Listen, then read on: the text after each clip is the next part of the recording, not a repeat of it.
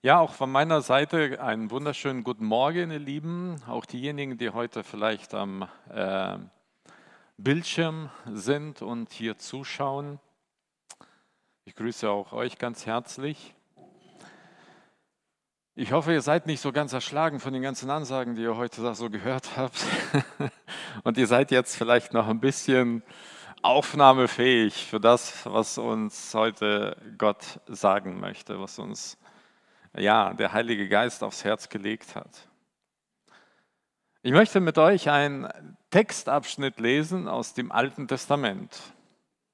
Jetzt denken wahrscheinlich, ja, Altes Testament kann gut sein, kann aber auch hm, wieder so, so schwer sein und so. Äh, das ist ein Abschnitt, wo ich sage, wo man sagen kann, tatsächlich, er ist gar nicht so einfach, aber man kann daraus sehr, sehr, sehr viel lernen. Und ich hoffe, dass wir heute ein Stück weit ein bisschen aus diesem Abschnitt für unser Leben, für unser Christsein etwas mitnehmen können, was uns auf unserem Weg als Christ sein tatsächlich verhilft. Ich lese 1 Samuel Kapitel 7, 1 Samuel Kapitel 7, Verse 2 bis 17. Und es geschah, dass von dem Tag an, da die Lade, also die Bundeslade in Kirjat Jearim blieb, eine lange Zeit verging. Es wurden 20 Jahre und das ganze Haus Israel wehklagte hinter dem Herrn her. Da sprach Samuel zu dem ganzen Haus Israel, wenn ihr mit eurem ganzen Herzen zu dem Herrn umkehren wollt, dann tut die fremden Götter und die Astaroth aus eurer Mitte weg. Und richtet euer Herz auf den Herrn und dient ihm allein. So wird er euch aus der Hand der Philister retten.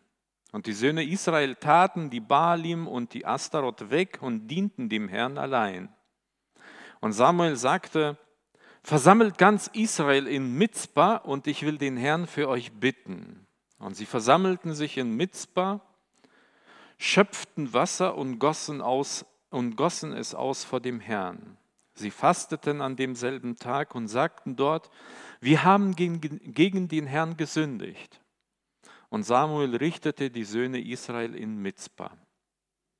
Als aber die Philister hörten, dass die Söhne Israel sich in Mitzbah versammelt hatten, zogen die Fürsten der Philister gegen Israel hinauf. Und die Söhne Israel hörten es und fürchteten sich vor den Philistern. Und die Söhne Israel sagten zu Samuel, Lass nicht ab, für uns zu dem Herrn, unserem Gott, um Hilfe zu schreien, dass er uns aus der Hand der Philister rettet. Und Samuel nahm ein Milchlamm und opferte es ganz als Brandopfer für den Herrn. Und Samuel schrie zu dem Herrn um Hilfe für Israel und der Herr erhörte ihn. Es geschah nämlich, während Samuel noch das Brandopfer opferte, rückten die Philister heran zum Kampf gegen Israel. Aber der Herr donnerte mit starkem Donner an demselben Tag über, die Philistern, über den Philistern und schreckte sie und sie wurden vor Israel geschlagen. Und die Männer von Israel zogen von Mitzbah aus und jagten den Philistern, äh, Philistern nach und schlugen sie bis unterhalb von Bet-Ka. Und Samuel nahm einen Stein und stellte ihn auf zwischen Mitzbah und Shen, und er gab ihm den Namen Ebenezer und sagte, bis hierher hat uns der Herr geholfen. So, wurde die, so wurden die Philister gedemütigt und kamen nicht mehr in das Gebiet Israels. Und die Hand des Herrn war gegen die Philister alle Tage Samuels. Und die Städte, die die Philister Israel abgenommen hatten, kamen wieder an Israel, von Ekron bis Gad, und ihr Gebiet rettete Israel aus der Hand der Philister. Und es wurde Friede zwischen Israel und den Amoritern. Und Samuel richtete Israel alle Tage seines Lebens und er zog Jahr für Jahr umher und kam nach Bethel, Gilgal und Mitzbah und richtete Israel an all diesen Orten. Dann kehrte er nach Rama zurück, denn dort war sein Haus und dort richtete er Israel, auch baute er dort dem Herrn einen Altar. Soweit erstmal der grundlegende Text für diese heutige Predigt. Das ist auch erstmal sehr viel Information, wo man auf den ersten, auf den ersten Blick sagt, oh, was sagt denn das heute alles uns? Was hat denn das heute mit dem Thema überhaupt zu tun und so? Ich hoffe, Wir werden dem näher kommen, was ich so heute, also sozusagen, ähm, oder was der Herr mir heute aufs Herz gelegt hat. Die Stadt Sardes, ein anderer Punkt, lag auf einem 500 Meter hohen, nicht sehr großen Bergkamm, der nach beiden Seiten steil abfiel. Als diese Hochfläche zu klein wurde, entstand eine weitere Stadt unterhalb des Gebirgszuges. Und die Ruinen dieser einst so prachtvollen Stadt sind etwa 60 bis 70 Kilometer östlich von Izmir in der heutigen Türkei noch tatsächlich ein Besuch wert.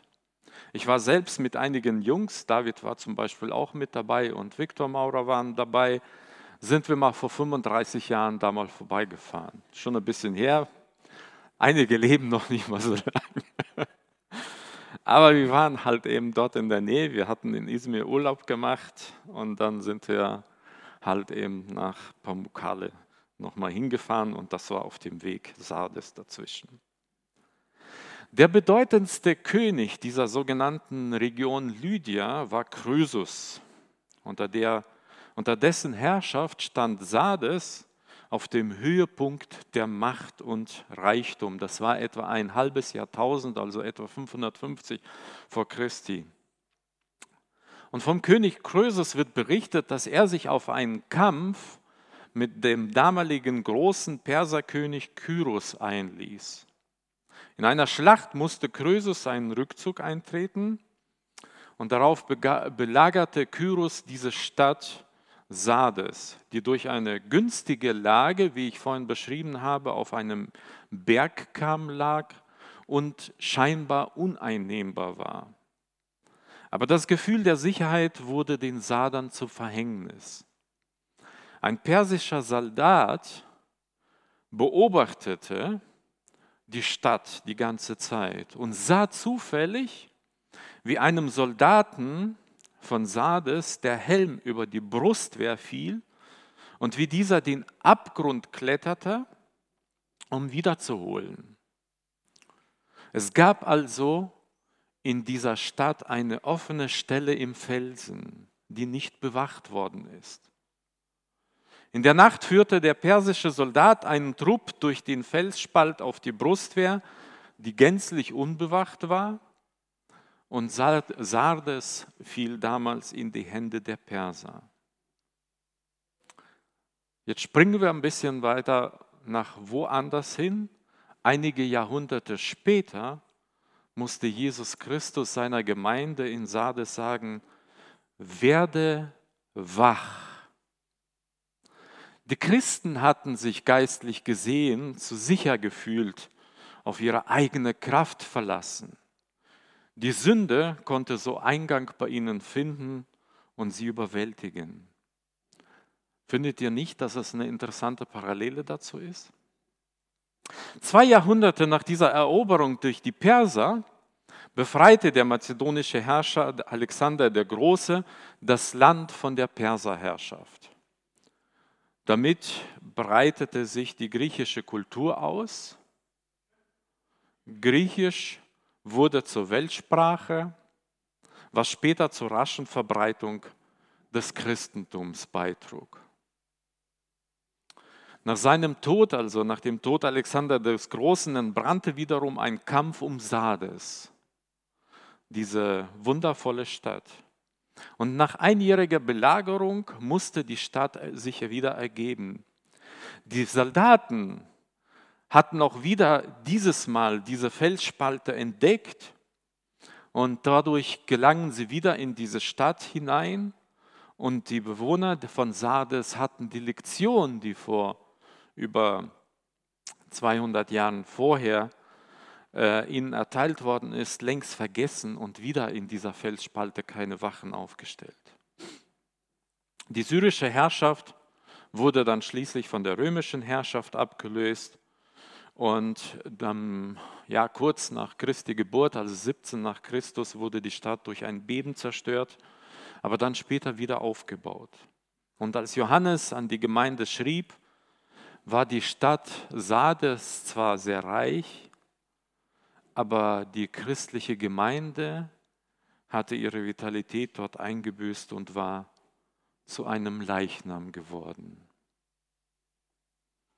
In der gleichen Situation befindet sich das Volk Israel in 1 Samuel Kapitel 7, was wir eben gerade gelesen haben. Das Volk erlebt hier einen Stillstand. Ja, nicht nur einen Stillstand, sondern eine Leere, ein Unterdrücktsein. Ein Unterdrücktsein von ihrem ärgsten Feind, den Philistern. Das Volk Israel ist wieder von Herrn abgewichen, ist eigenen Göttern bzw. den Göttern der Philister hinterhergerannt.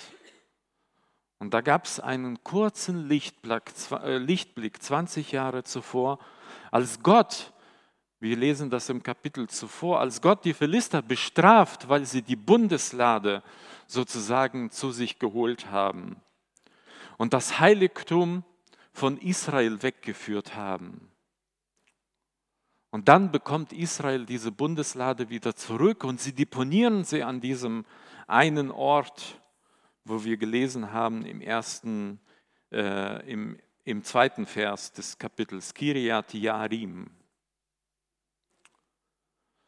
Und das Volk betete dann doch wieder die Götter der Philister, also die Götter äh, der Philister Baal und Astaroth an.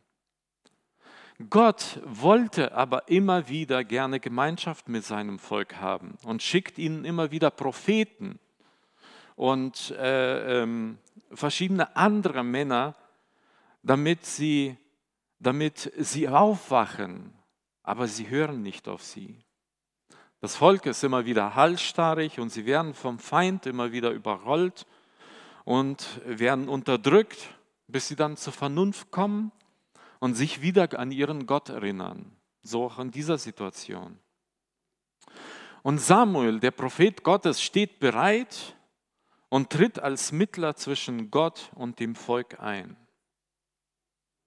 Was sind die Mittel oder was sind die Merkmale eines solchen Stillstandes?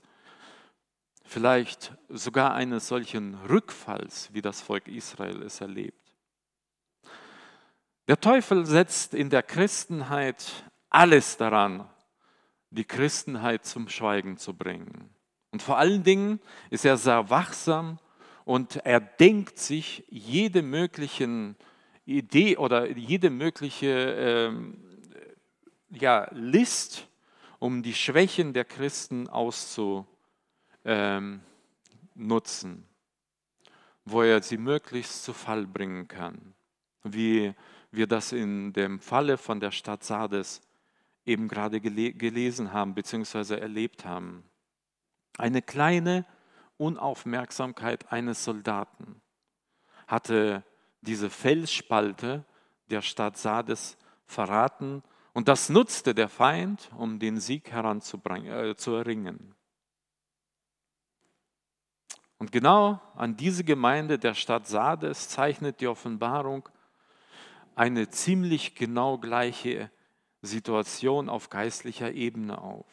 Die Gemeinde ist im vermeintlichen Glauben ein lebendiges Christsein zu leben. Jesus sagt zu der Gemeinde, du hast den Namen, dass du lebst und bist tot. Das ist eine furchtbare Anklage. Die Gemeinde Sardes wiegt sich in Sicherheit, wie damals der König von Sardes. Krösus merkt viel zu spät, dass der Feind bereits eingedrungen ist durch diese Felsspalte. Was war das Problem von Sardes oder von der Gemeinde in Sardes? Jesus sagt, ich kenne deine Werke.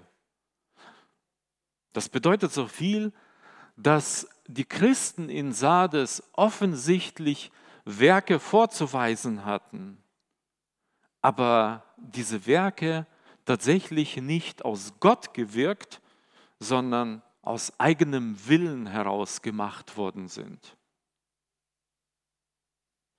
Hier stand nicht Gott im Mittelpunkt. Hier stand der Mensch im Mittelpunkt des Wirkens.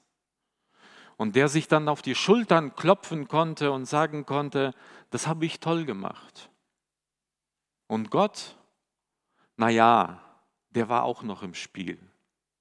Und so entwickelt sich eine Routine, wo Jesus dann sozusagen nicht der Mittelpunkt, sondern eine Art Alibi, ein Beipackzettel sozusagen ist, wo der Name sozusagen als Christ draufsteht. Und so war das beim Volk Israel auch. Wir lesen in unserem Text, und das ganze Haus Israel wehklagte hinter dem Herrn her. Allerdings bis zu diesem Zeitpunkt, bis sie dann angefangen haben zu wehklagen und in dem Volk sozusagen es festgestellt oder das Volk es festgestellt hat, dass ihnen etwas abhanden gekommen ist, verging wieder eine lange Zeit. Und das waren in diesem Falle, wie wir gerade vorhin gelesen haben, ganze 20 Jahre, bis das Volk zu Wehklagen angefangen hat. Wir Menschen merken oft sehr spät, dass wir gefangen sind. Gefangen in unseren eigenen Erfolgen, gefangen in unserer eigenen Arbeit oder in unserer Arbeit, gefangen in unseren Hobbys, gefangen in unseren Wünschen, was uns letztlich in einen geistlichen Tiefschlaf versetzt oder führt. Und wenn dann eins dieser Ablenkungen wegfällt, stellen wir fest, dass wir Sklaven dieser Erfolge oder der Arbeit oder der Hobbys oder sonstiger Ablenkung sind. Nun ist es nicht selten, dass auf dem Weg in einem erfüllten Leben mit Jesus Christus sich Routinen einschleichen und wir unbemerkt Jesus sozusagen in die zweite Reihe gestellt haben, wie wir das auch in der Offenbarung lesen. Sie haben zwar noch den Namen, aber eigentlich dreht sich das Leben bereits völlig um etwas anderes. Nur es muss nicht so bleiben und es darf vor allen Dingen nicht so bleiben. Jesus wünscht sich stets eine beständige Verbundenheit mit dir, damit du ein siegreiches Leben führen kannst. Ich stelle mal eine Frage, wann war dein letztes Erlebnis mit Gott? Ist das schon lange her? Wenn wir merken, dass wir Gott nicht mehr erleben oder unsere Gebete gefühlt nur bis zur Zimmerdecke reichen, dann ist es der Punkt zu merken, Gott ist nicht weit. Gott ist in der Nähe. In unserer Geschichte in 1 Samuel, was wir eben gerade gelesen haben, lesen wir ganz am Anfang, dass das Heiligtum, also die Bundeslade, bereits in ihrer Mitte sich befand. Gott hat dafür gesorgt, dass die Philister die Bundeslade abgeben mussten. Gott möchte von Anfang an Gemeinschaft mit uns Menschen haben und sandte immer wieder Signale der Annäherung an die Menschen. Er sandte Propheten, er sandte äh, Prediger und hier in diesem Fall sandte er Samuel, den Richter. Samuel stand bereit, wie sagt er, wenn ihr zu eurem oder wenn ihr mit eurem ganzen Herzen zu dem Herrn umkehren wollt, dann tut die fremden Götter, die Astaroth, aus eurer Mitte weg und richtet euer Herz auf den Herrn und dient ihm allein, so wird er euch aus der Hand der Philister auch retten. Wisst ihr, was Astaroth bedeutet? Ich bin immer wieder so begeistert, wie Gott sich in der Bibel offenbart. Und ich glaube fest an die wörtliche Inspiration der Bibel. Gott hat in seinem Wort keine unbedeutenden Dinge niederschreiben lassen. Das Problem ist nur, dass wir Menschen mit unserem kleinen Verstand hier oberhalb des ähm, Halses oft es nicht erkennen. Aber Gott schenkt uns und kann uns immer wieder neue Erkenntnis in seinem Wort schenken, wenn wir es nur wollen. Das Alte Testament ist wie ein Bilderbuch des neuen Bundes. Auf jeden Fall bedeutet Astaroth die Glücksbringerin. Menschen und auch wir Christen suchen immer wieder Glück in unserem Leben, in anderen Ablenkungen, aber nicht bei dem, der uns erschaffen hat und mit uns Gemeinschaft tatsächlich tagtäglich bzw. stets haben möchte. Neulich fragte mich ein Kunde, spielst du kein Lotto? Er kam dann mit so einem Schein und dann sage ich, was hast du denn da? Spielst du kein Lotto? Nein.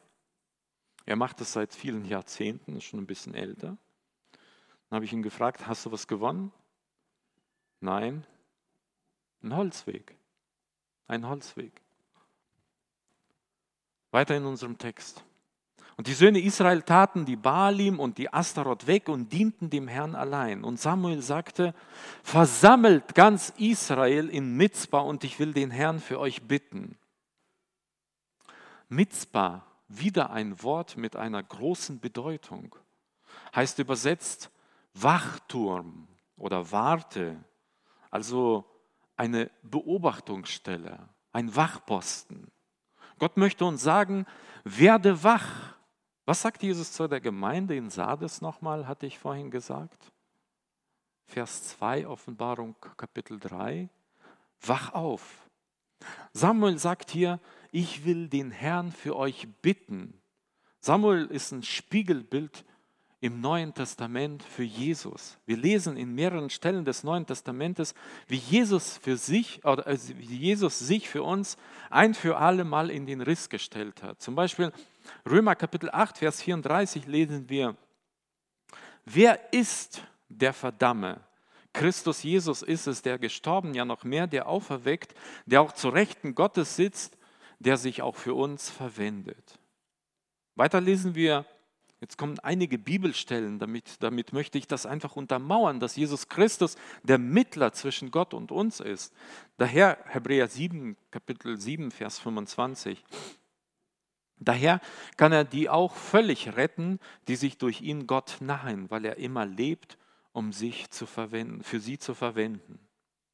Weiter in Hebräer Kapitel 4, Vers 15 bis 16 sagt er, da wir nun einen großen hohen Priester haben, der durch die Himmel gegangen ist, Jesus, den Sohn Gottes, so lasst uns das an dem Bekenntnis festhalten. Denn wir haben nicht einen hohen Priester, der nicht Mitleid haben könnte mit unseren Schwachheiten, sondern der in allem und in gleicher Weise wie wir versucht worden ist, doch ohne Sünde. Lasst uns nun mit Freimütigkeit hinzutreten zum Thron der Gnade, damit wir Barmherzigkeit empfangen und Gnade finden zur rechtzeitigen Hilfe. Und weiter wiederum im Hebräerbrief Kapitel 9, Verse 24, 26. Denn Christus ist nicht hineingegangen in ein mit Händen gemachtes Heiligtum, ein Abbild des wahren Heiligtums, sondern in den Himmeln selbst, um jetzt vor dem Angesicht Gottes für uns zu erscheinen.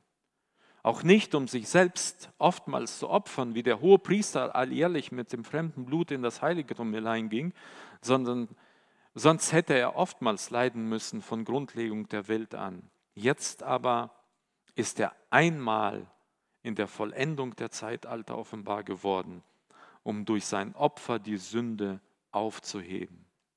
Und eine weitere wunderschöne Bibelstelle dass äh, wir einen Beistand haben.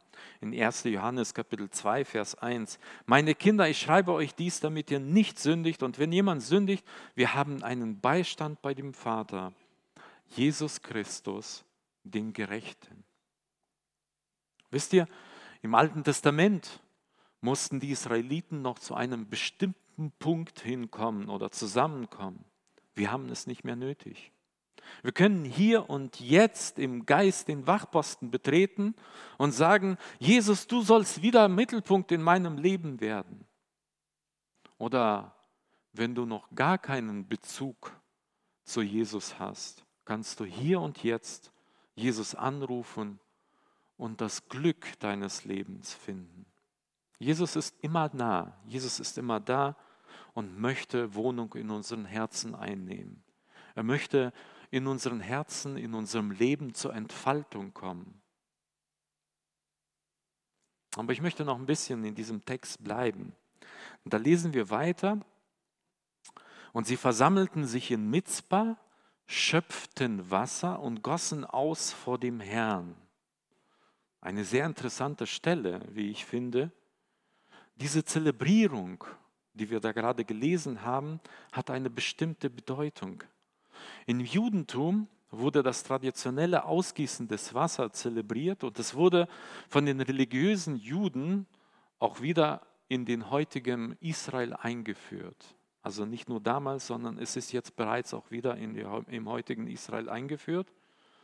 Und beim Laubhüttenfest, eines der wichtigsten Feste der äh, Juden, schöpften Priester und Leviten in weißen Gewändern Wasser aus dem Teich Siloa. Und heute wird diese biblische Zeremonie von Rabbinern geleitet.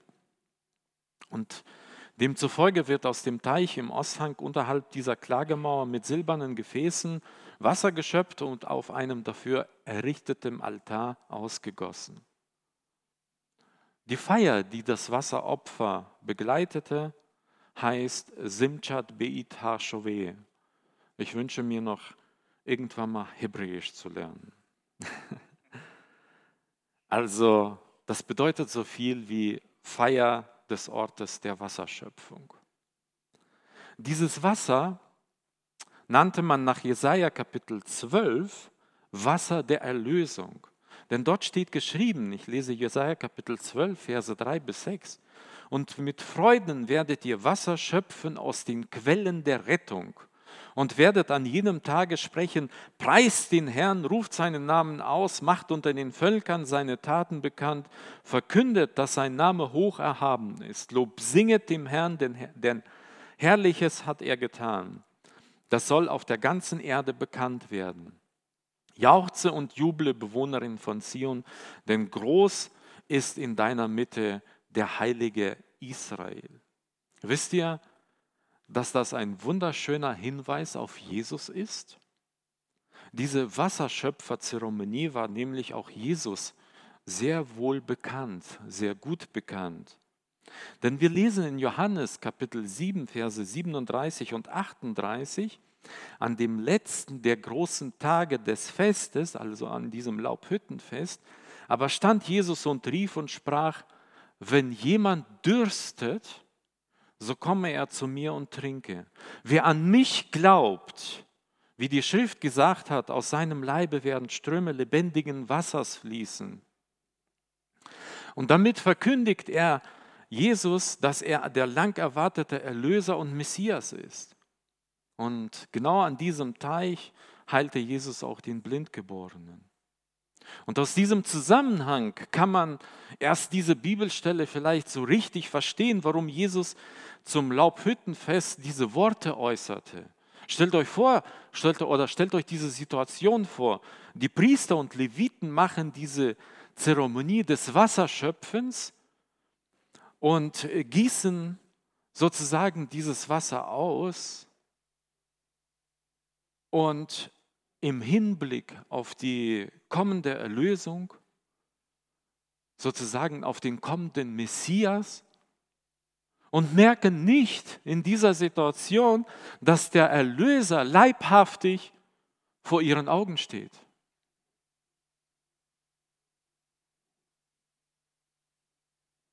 Versteht ihr das, was, was, was das für eine Bedeutung hat, diese Stelle, warum Jesus sagt, kommet her zu mir, ich bin das lebendige Wasser. Weil diese Erwartung im Haus Israel bereits seit Jahrhunderten bestand. Jesus, der Erlöser, bringt uns dieses lebendiges Wasser, das den Durst nach Glück bei Unglücklichsein stillt. Jesus, der Erlöser, bringt uns dieses lebendige Wasser, das den Durst nach Anerkennung bei Minderwertigkeitskomplexen stillt. Jesus bringt uns dieses lebendige Wasser, das den Durst nach Erfolg bei Rastlosigkeit stillt, das den Durst nach Freude bei Trübsinnigkeit stillt, das den Durst nach Ruhe bei Ruhelosigkeit stillt. Und diese Liste kann man durchaus weiter nahezu unendlich fortführen. Hast du Durst? Komm zu Jesus. Der Abschluss dieser Geschichte in Samuel ist aber doch wieder sehr herausfordernd. Und ich werde das aufgrund der Zeit nur ganz kurz anreißen. Da hatte sich das Volk Israel kaum zum Herrn gewandt und von neuem bekannt und Gott angerufen und äh, sozusagen mit den Göttern äh, von den, der Philister gebrochen, standen die Philister zur Stelle, um das Volk Israel wieder zu unterdrücken. Es bleibt nicht aus, sobald wir uns klar zu Jesus bekennen, kommt Widerstand. Aber gerade in so einer Situation werden wir merken, dass Jesus für uns einsteht. Wie ich es vorhin aus vielen Bibelstellen zitiert hatte. Wir müssen es nur ihm überlassen. Er liebt uns, zur Seite zu stehen. Und er liebt uns, ein siegreiches Leben zu ermöglichen. So wie Gott das bei dem Volk Israel getan hat. Gott schickte einen Donner, dass die Philister Schreck bekommen haben und verjagte die Philister. Und als sichtbares Zeichen dieses göttlichen Eingreifens stellt Samuel einen Gedenkstein auf, wonach unsere Gemeinde genannt worden ist, eben Esa. Wir, das Volk des neuen Bundes, haben von unserem Herrn auch ein sichtbares Gedächtniszeichen in Form des Abendmahls bekommen und welches wir auch immer wieder aufs Neue feiern. Ich wünsche, wir hätten das häufiger getan. Dabei hören wir, wenn wir dieses Mahl zusammen feiern, immer wieder die Worte, das tut zu meinem Gedächtnis. Und da gedenken wir an unsere persönliche ausweglose Situation, als unsere persönliche ausweglose Vergangenheit und an unseren Herrn, der uns ganz persönlich einem jeden Einzelnen ein siegreiches Leben verspricht. Und der hat das für uns bereits errungen. Er hat es bereits getan. Wir müssen uns nur einfach annehmen. Und wir können dann dem Feind tatsächlich sagen, schau her, Jesus hat den Sieg bereits am Kreuz vollbracht. Du kannst gegen mich und meine Gerechtigkeit nichts anhaben. Nur so und nicht anders können wir tatsächlich ein siegreiches Leben in Jesus Christus als Christen führen. Amen.